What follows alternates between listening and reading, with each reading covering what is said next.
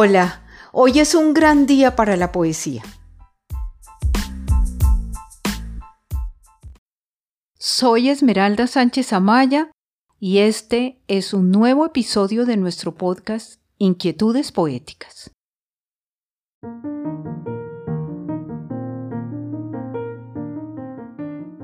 Las conquistas femeninas en un país como Colombia han sido muchas sin lugar a dudas. En el pasado, ser mujer era una empresa arriesgada. Algunos creen que aún hoy esto sigue siendo cierto. Si se pretendía salir adelante sin un hombre, esto podría llegar a ser incluso algo temerario. Las abuelas traían signadas sus frentes con la desconfianza de la que eran objeto. Se pensaba que sus capacidades cognitivas estaban atrofiadas y por ende no tenían la claridad ni el entendimiento suficientes para percibir los hechos, mucho menos para recordarlos, lo que no les permitía ni siquiera obrar como testigos. En los terrenos en donde sí eran muy competentes eran las artes, el arte del bordado requería de unas manos femeninas. El piano y el solfeo como adorno eran bienvenidos en su formación. Todo lo que fue visto como no efectivo ni productivo en la mujer se volvió más tarde una forma de incursionar en el trabajo. Permitir que la mujer ganara terreno y formara parte del sistema educativo fue una de las primeras conquistas. Claro que siempre esos logros estaban impregnados de una visión varonil y religiosa, en la cual era imperiosa la formación en principios y valores cristianos, para que ella pudiera replicarlos en la única misión que le era connatural, la de la concepción, por dentro de cuyo concepto quedaban subsumidos el hogar y la familia. Las mujeres carecían de palabra entendida como la garantía de verdad en lo que se afirma. En ese sentido su dicho no valía nada. Luego, para solucionar un desacuerdo, no era idónea la comunicación con una mujer. Las consecuencias de sus obras o actos tenían que ser asumidas por su representante, padre o marido, que en su condición de dueño era el que respondía por las conductas de ella ante los terceros. El destino femenino, como todos sabemos, bien podía ser civil o religioso, y en este último la música abría espacios importantes. Por haber necesitado siempre ser representadas, se producía el desvelo de los padres por casar a sus hijas y dejarlas a buen recaudo bajo la sombra de una tutela protectora que sólo podía ser brindada por un varón necesariamente acomodado. Naturalmente, era el único capaz de administrar o de dilapidar los bienes de ellas. Si se les dejaba un dinero para que sobrevivieran después de haber perdido a sus maridos, era requisito para conservar esa pensión permanecer solas, incapaces, desvalidas e inferiores como las quiso la sociedad entonces y obviamente también como las había hecho Dios. Todavía da escalofrío recordar que en Colombia, solo hasta 1932, las mujeres dejaron de necesitar que el marido las representara para cualquier negociación que tuviera que ver con su patrimonio.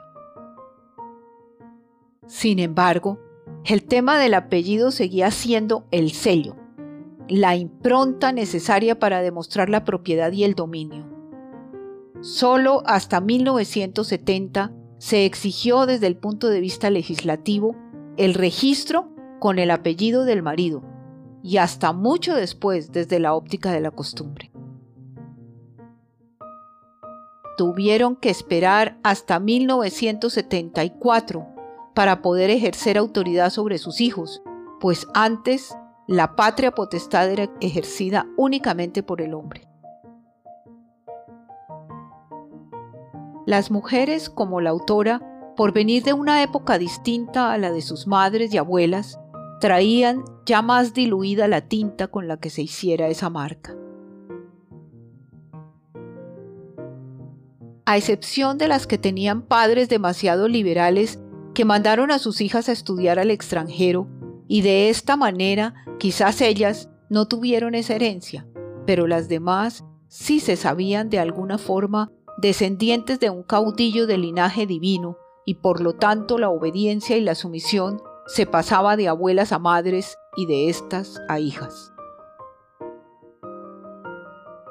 Lo grave es que esos comportamientos también dejaron huella en los posibles candidatos a maridos, a los que se asociaron adjetivos tales como rígido, sabio, recio, corajudo o colérico, que es lo mismo.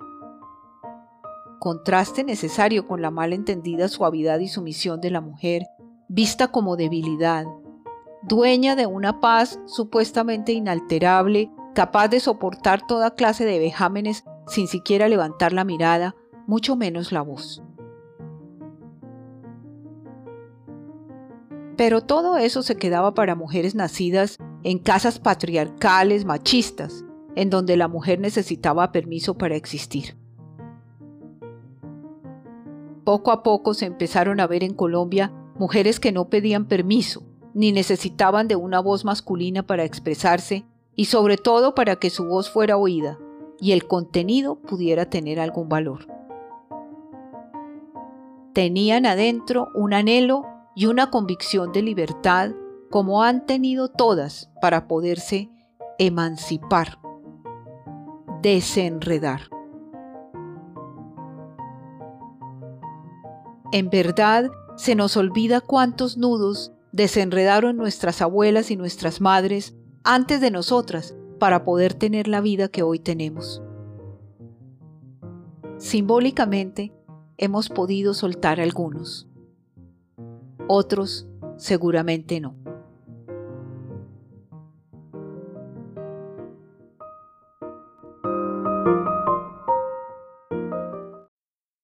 Del primer capítulo del libro de la restauración que agrupa los versos del agua, cédula fantasma.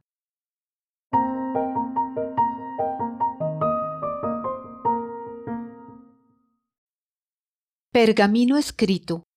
Llevabas un nombre que ataba mi vida a un desconocido. Llevabas un sino y tono distinto que se pronunciaba con un apellido. Prefiero mi nombre, a secas, tan solo mi nombre. Con él he nacido. Por eso no quiero volver a escucharte, ya no te pronuncio. Ese no es mi nombre, ni ese es mi apellido. Quizá corresponda al de otra persona, yo no la conozco, yo tengo otro nombre. Te vas, me descargas, me restas cadenas, cédula fantasma.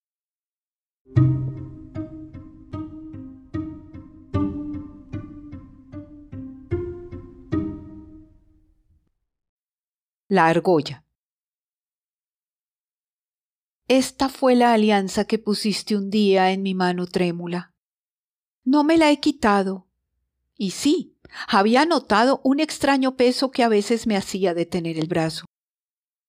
No sé, no sé si es el oro tal vez muy pesado del que fuera hecha la argolla que me has regalado. Pero he pensado que sería mejor dejarla encerrada y que no se crea que yo llevo en ella un amor guardado.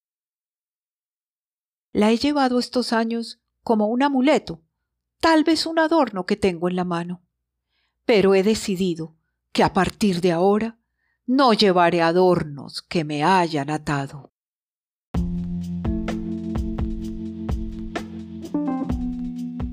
Bueno, queridos amigos, estas han sido las inquietudes poéticas de hoy. Los espero el próximo jueves para otro encuentro a través de la poesía. Vivan entre tanto, aún es posible y queda tiempo.